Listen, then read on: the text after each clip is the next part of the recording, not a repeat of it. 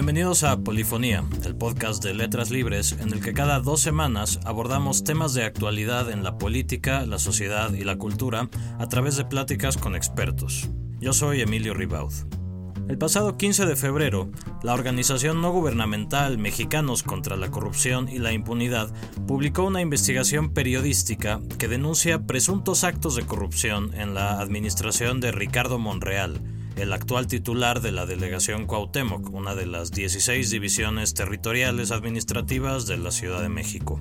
En este reportaje se revela la existencia de una serie de contratos por un valor total de 266 millones de pesos, o sea, unos 13 millones de dólares, que el delegado otorgó a amigos de su hija y a empresas originarias del estado de Zacatecas, mismo que Monreal gobernó entre 1998 y 2004, y que no tenían experiencia previa trabajando en la Ciudad de México. Hoy vamos a hablar sobre estos reportajes, sobre la corrupción en la Ciudad de México y sobre la importancia del periodismo y de la participación ciudadana para hacerle frente a esa corrupción. Nuestro invitado es Salvador Camarena, director del área de investigación periodística de Mexicanos contra la Corrupción y la Impunidad. Salvador Camarena, gracias por estar en este podcast. Al contrario, gracias a ustedes. ¿Cuál es el origen de este reportaje? titulado Ricardo Monreal otorga contratos a amigos de su hija y a empresas zacatecanas sin experiencia en la Ciudad de México. En Mexicanos contra la corrupción y la impunidad eh, tenemos distintas tareas en el camino de lograr el objetivo de que se discuta y se modifique nuestro comportamiento con respecto a la corrupción en México. Eh, hemos dividido esta organización en distintas áreas. Para empezar menciono tres. Investigación aplicada, litigio y tenemos una unidad de investigación periodística. Este es un equipo de investigadores, de periodistas investigadores, conformado en el último año, empezamos en marzo del año pasado, y que tiene la ventaja sobre los colegas de que no tenemos un cierre cotidiano, no tenemos un cierre permanente con las webs noticiosas. Nuestra ventaja competitiva es esa. Tenemos más tiempo para desarrollar algunos trabajos. Pero tenemos también ciertas responsabilidades. Una de esas es hacer investigaciones sobre distintos actores o instancias y que uno de los elementos para seleccionarlos sea la pluralidad. Es obvio que en un sexenio como el de Enrique Peña Nieto hay muchos señalamientos de que en el gobierno federal pudieran estarse cometiendo actos de corrupción. Pero nos equivocaríamos tremendamente si pensáramos que solo el gobierno federal es el actor corrupto o corruptor en, la sociedad mexicana. Hay muchos actores, incluso sociales, es decir, hay empresarios, hay ciudadanos, y hay funcionarios, por supuesto, eh, de distintos partidos y de diferentes instancias. Entonces, cuando me preguntas por el origen, Emilio, tengo que decir, porque ha estado en cuestión precisamente, que por qué quisimos hablar de Ricardo Monreal. No, no quisimos hablar de Ricardo Monreal. Quisimos hablar de dos cosas también. De la delegación donde más ocurren en este país eventos y actos simbólicos. En la capital, pues centralismo o no, somos el, centro del país. Y la delegación Cuauhtémoc es el centro del centro del país.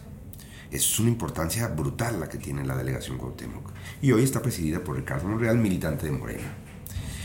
Entonces, la primera entrega que hicimos sobre la delegación Cuauhtémoc tuvo que ver con un reportaje eh, sobre la destrucción patrimonial que ha venido padeciendo en eh, dos colonias representativas de esa delegación, la colonia Roma y la colonia Condesa, y ahí pudimos evidenciar con documentos la inacción, la omisión de la delegación Cuauhtémoc para atender requerimientos urgentes de parte del LIMBA de la destrucción inmobiliaria que se, está, se estaba y se está llevando a cabo hoy en las colonias Roma y Condesa.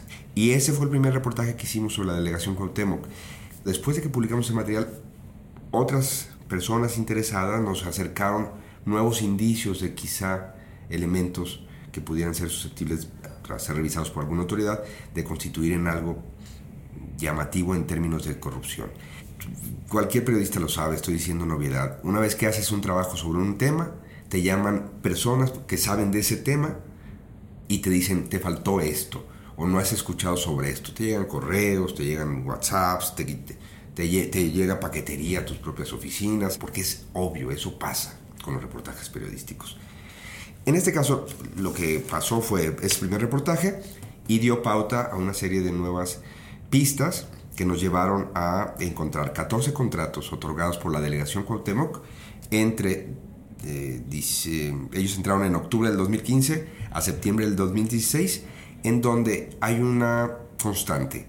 O los ganaron empresas o personas provenientes de Zacatecas, segunda constante de esos 14 contratos, o eh, no tenían experiencia en la Ciudad de México, salvo una de esas instancias, y dos de esas personas físicas que ganaron esos contratos son eh, personas, amistades de la hija del delegado. Entonces nos pareció que esto ya era suficientemente noticioso y relevante para ponerlo ante la opinión pública, que fue lo que hicimos el 15 de febrero. Y pusimos a debate si esto no constituye una irregularidad o algo que debería ser revisado por las autoridades. Nos dicen, ustedes están diciendo que ellos cometieron corrupción. No, no estamos diciendo eso. Estamos diciendo que esto sería susceptible de debatirlo y de revisarlo. Eso, eso es llamativo. En el reportaje no se menciona la palabra corrupción, no hay ninguna acusación específica. ¿Por qué, por qué no? ¿Por qué evitar esto? Eh, la metodología que estamos aplicando es la que precisamente nos, nos permite eh, el tiempo que tenemos para estas investigaciones. Solicitar al registro público de la propiedad, solicitar a distintos padrones, como pueden ser de cámaras empresariales, solicitar a las propias instancias involucradas, vía transparencia, contratos y una serie de eh, elementos probatorios. Todo lo que estamos publicando viene en la, digamos, ortodoxia de la investigación periodística de largo aliento. Pero en este caso nos lleva semanas o meses documentar cosas. Son muy largos los procesos que ha establecido nuestra transparencia. Todos esos que se dan este, felicitaciones y se dan palmaditas en la espalda todos los días por qué gran marco de transparencia hemos construido. Dudo mucho que alguna vez hayan solicitado un documento a través de los portales de transparencia de nuestro país o de los estados. Entonces, ¿por qué no decimos que esto es corrupción pura y dura? Porque hay dos elementos, insisto. Lo que tenemos son los elementos probatorios de lo que surge de conseguir estos papeles. Eso para nosotros ya es revelador o sería un indicio para investigar por parte de las autoridades. Segunda respuesta a esa pregunta. ¿Por qué no nos toca? Nos toca consultar a expertos que nos digan esto no luce bien o esto parece raro. Pero otra de las condiciones que estamos eh, advirtiendo es que pues los contratos son legales. Los elementos que tuvimos al momento de publicarlo nos decían que todo estaba por lo menos conforme al marco normativo en lo formal.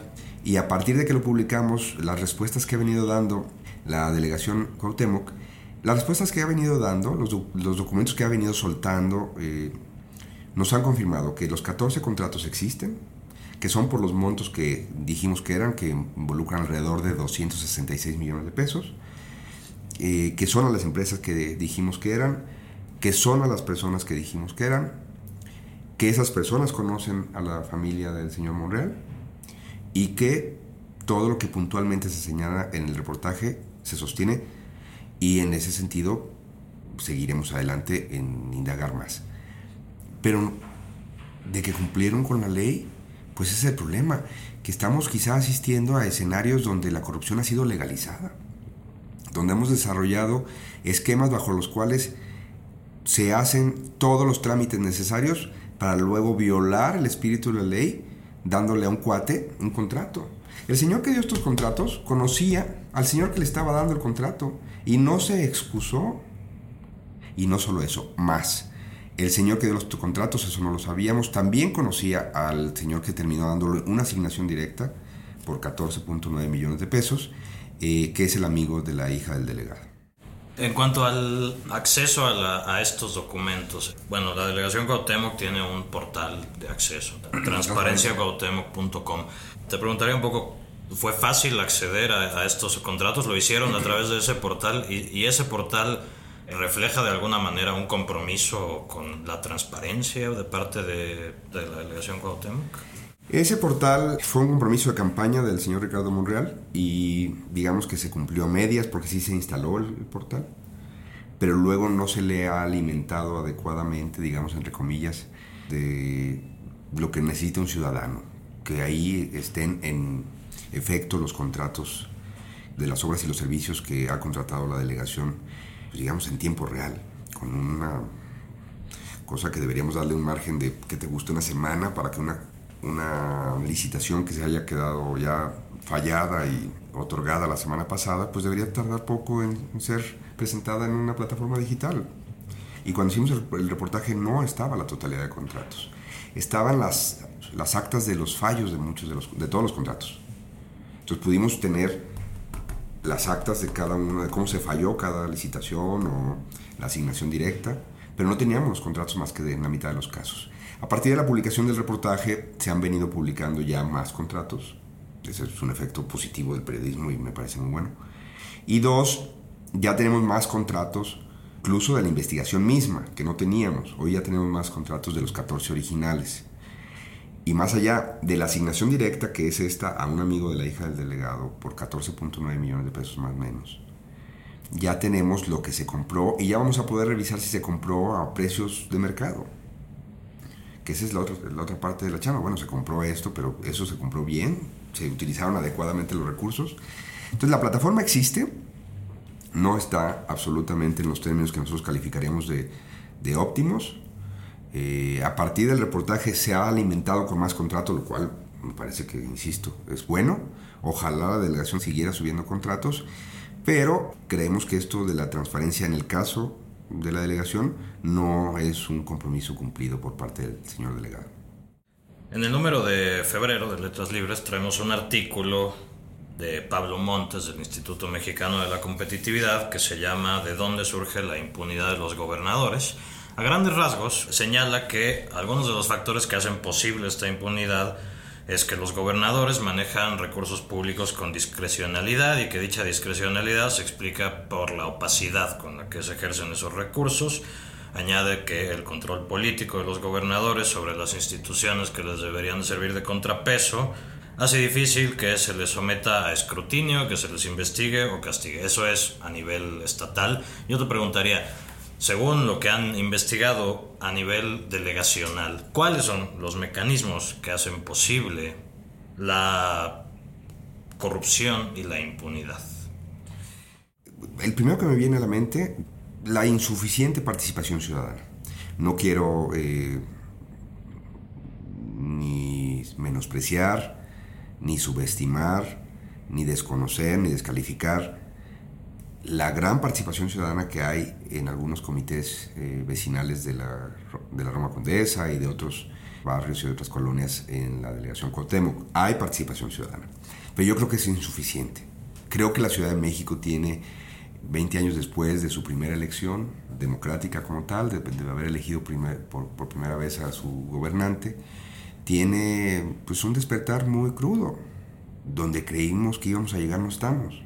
Creo yo que el modelo de participación ciudadana fue capturado por los partidos. Primero, la izquierda pudo precisamente ganar en la Ciudad de México tras los eh, hechos del terremoto del 85, la participación ciudadana para la reconstrucción, para el reclamo de vivienda, logró precisamente convertirse en un músculo que alimentó a la izquierda en su capacidad de movilización de voto y se convirtieron en gobierno en el 97. Pero 20 años después, eh, los vecinos están despertando, los vecinos del Álvaro Obregón y de Coyoacán y de la Benito Juárez y de, por supuesto, Miguel Hidalgo y no se diga de la Cuauhtémoc, y perdón, estoy mencionando estas, pero hay vecinos en Iztapalapa y por supuesto en Milpalta, en Xochimilco y en todas las delegaciones organizados. Esos vecinos están despertando y se dan cuenta que las redes perredistas, las redes de Morena, las que quedan del PRI y algunas del PAN, el Benito Juárez particularmente, ya no hay más que componendas entre esas redes que fueron algún tiempo ciudadanas o para el bien de la ciudadanía y los partidos que, gobiernan esas, eh, ya sea delegaciones o, la, la capital como tal, la Ciudad de México. Entonces, creo que la primera respuesta de por qué se da esta corrupción es porque falta participación ciudadana. Dos, lo que reclamo muchas veces es que el periodismo local es muy malo. Los capitalinos, chilangos o como que se les quiera llamar, solemos asumirnos como donde se está discutiendo la cuestión nacional, pero en tu banqueta te están viendo la cara, compadre. ¿Cómo vas a defender a la patria si no puedes defender tu banqueta? Te están robando la banqueta un restaurantero o un líder de, puestos ambulantes o una empresa de gas, una empresa de electricidad, de cable, quien tú me digas. Creo que eh, es una mala noticia que el periódico Reforma hace poco achicara su sección local, pero ningún otro periódico desde hace muchos años hace una cobertura vibrante de lo que ocurre en la capital.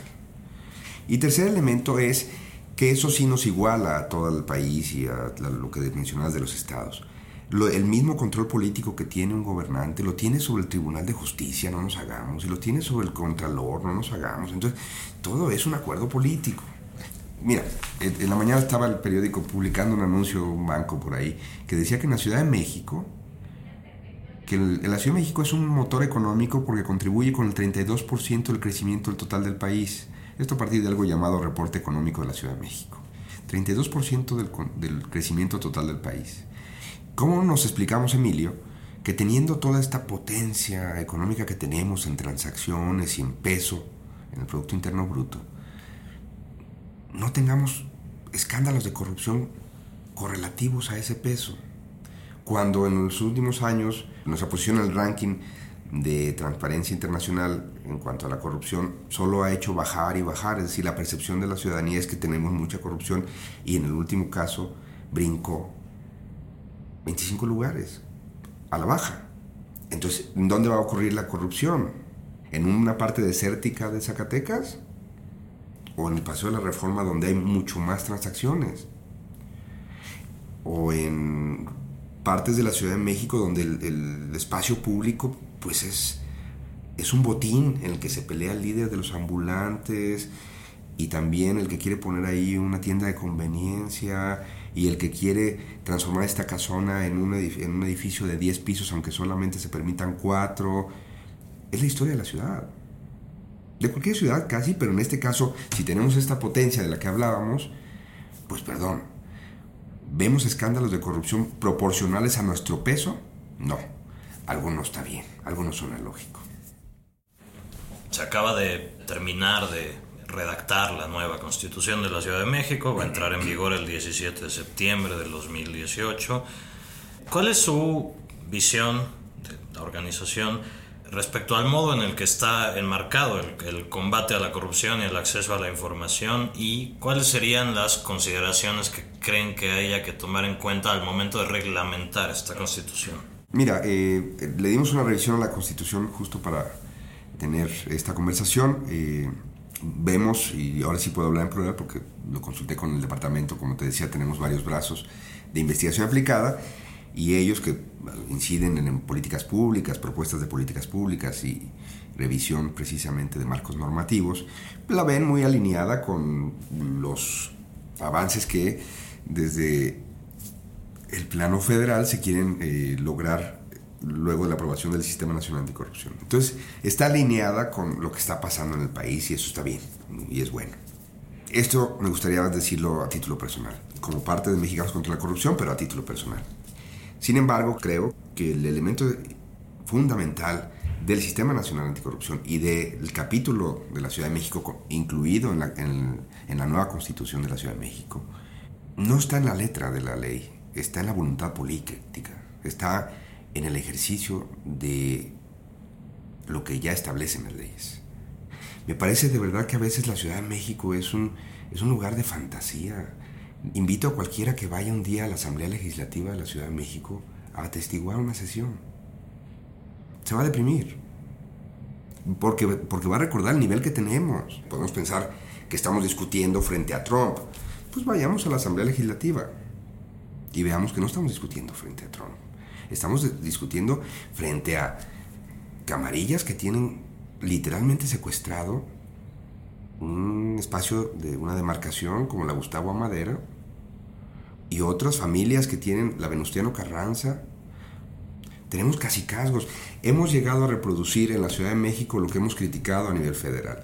Que si antes había un poder así, la presidencia imperial y tenía muy amarrados todos los poderes estatales, y que ahora, pues cuando la presidencia entró en rejuegos democráticos y balances, eh, nos surgieron los virreyes de los estados, pues en la, Ciudad de México tenemos virreyes.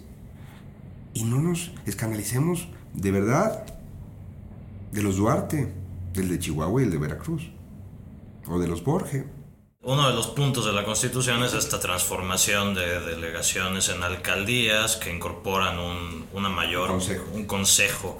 En el sentido de lo que decías antes, de cómo algo que falta es mayor participación ciudadana, esto puede ser un... Yo creo que sí hay mecanismos, de lo que alcancé a revisar, sí hay, sí hay mecanismos eh, para que no haya estos miércoles ciudadanos, sino para que haya una actividad ciudadana o ciudadanizada, abierta a la hora de tomar decisiones dentro de las alcaldías y que los ciudadanos puedan entrar y puedan atestiguar, como pasa en algunos ayuntamientos, no en todos, eh, en- a nivel municipal, digamos. Eh, sí creo que hay un avance en lo formal.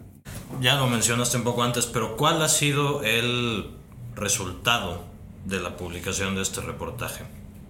Uno, hay más contratos disponibles hoy a la ciudadanía, sin lugar a dudas, cosa que, que está muy bien. Dos, hay, quieras o no, eh, más debate sobre qué pasó y, y cómo se están otorgando los contratos. En la Asamblea Legislativa ya hubo una petición para que se investigue y se revisen estos contratos. Si hay voluntad de investigar por parte de la autoridad cómo se lograron esos contratos, pues yo creo que podríamos tener alguna opinión sobre un elemento. Lo dejo ahí como una manera de ilustrar, porque luego también, créeme que yo aquí tengo unos colaboradores fantásticos que se han vuelto expertos en contratos y en normatividad y es una cosa muy enredada. Cuando sacamos el reportaje, eh, la autoridad delegacional dijo, entre otras cosas, que se había la asignación directa que se le dio a uno de los amigos de la hija del señor delegado, de casi 15 millones de pesos, se dio luego de un estudio de mercado. Ya tenemos el estudio de mercado. Nos llama la atención, a golpe de vista, falta analizarlo profundamente, dos cosas. Un estudio de mercado de tres proveedores, no sé si eso para ti, para mí, tenga nombre de estudio de mercado, pero bueno, ya dirán las autoridades si un estudio de mercado de tres proveedores es un estudio de mercado. Pero uno de los proveedores publicó sus precios tres días después que los otros proveedores que eran candidatos al mismo contrato. Dos proveedores llegaron el 18 de diciembre y dijeron, aquí están mis precios. Y el tercer proveedor llegó el 21 de diciembre y dijo, aquí están los míos. ¿Cuál proveedor ganó el contrato? El que llegó después. Perdón, no tenemos derecho a la ingenuidad, Emilio. Porque aparte, ese señor que llegó después, que se ganó un contrato por asignación directa de casi 15 millones de pesos, es amigo del que dio la asignación, del que firma eso. Lo reconoció en el debate, que lo conocía de antes. Ese señor que dio el contrato también es amigo de la hija, le dedicó su tesis. Entonces el señor que dio el contrato, director de administración de la delegación, aceptó un estudio de mercado, entre comillas, pero aceptó dos propuestas y la tercera tres días después, y la tercera viene con precios más bajos, y al, señor de la tercera lo conozco, y es amigo de mi amiga, y gana el tercero, o sea, perdón, será todo lo legal que quieran, pero es insultante a la inteligencia. ¿Y cómo calificar esta respuesta de las autoridades de la delegación Cuauhtémoc? Finalmente, a ver, pues ellos, ellos dirán, nosotros hemos salido a dar la cara a Monreal eh, el día que, dieron a conocer este reportaje en el noticiero de Ciro Gómez Leiva, él mismo estuvo al aire, después hubo esta, este debate entre tú y el director de administración, han mostrado estos estudios de mercado, ¿cómo calificar esta respuesta? ¿Están siendo abiertos con la información? Me acordé de, algo que le atribuyen a Oliver Stone. Que si quieres matar un elefante, que parece que es un proverbio indio, si quieres matar un elefante, hazlo en una plaza llena de gente. Va a haber tantas versiones que quién sabe cómo mataste al elefante. De eso me acordé con tu pregunta. Yo creo que no se le puede negar eh, algún tipo de astucia al señor delegado al salir y descalificarlo totalmente, falsarios, al, al calificarnos de delincuencia organizada, es textual, sicarios de la pluma. Fue su estrategia. Pero en lo frío, en los papeles, los 14 contratos son los que dijimos, los montos son los que dijimos, las personas se conocían y se conocen. Dios, o sea, pues muy, muy astuto en el sentido de generar ruido mediático. Y bueno, vamos a seguir nuestro trabajo eh, y estrictamente estamos haciendo lo único que queremos hacer. A lo que me refiero es que no vamos a entrar al debate de si nosotros tenemos otras intenciones. No. Nos vamos a seguir publicando qué? Más contratos, más datos de los contratos y que la gente saque sus conclusiones. Pues muchas gracias, Salvador Camarena, por la plática. Al contrario, gracias.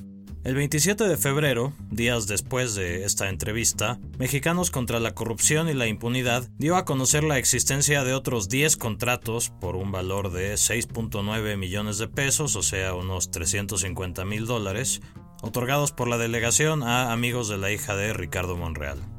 La delegación asevera que los contratos son legales y ha pedido a la Contraloría de la Ciudad de México, que es la encargada de fiscalizar la gestión de las delegaciones, que revise la asignación de esos contratos. Esto fue Polifonía, un podcast de la redacción de Letras Libres. Volveremos en dos semanas con un episodio nuevo. Pueden suscribirse a este y a otros podcasts de Letras Libres a través de iTunes, de Stitcher, de SoundCloud y básicamente de cualquier plataforma de distribución de podcast.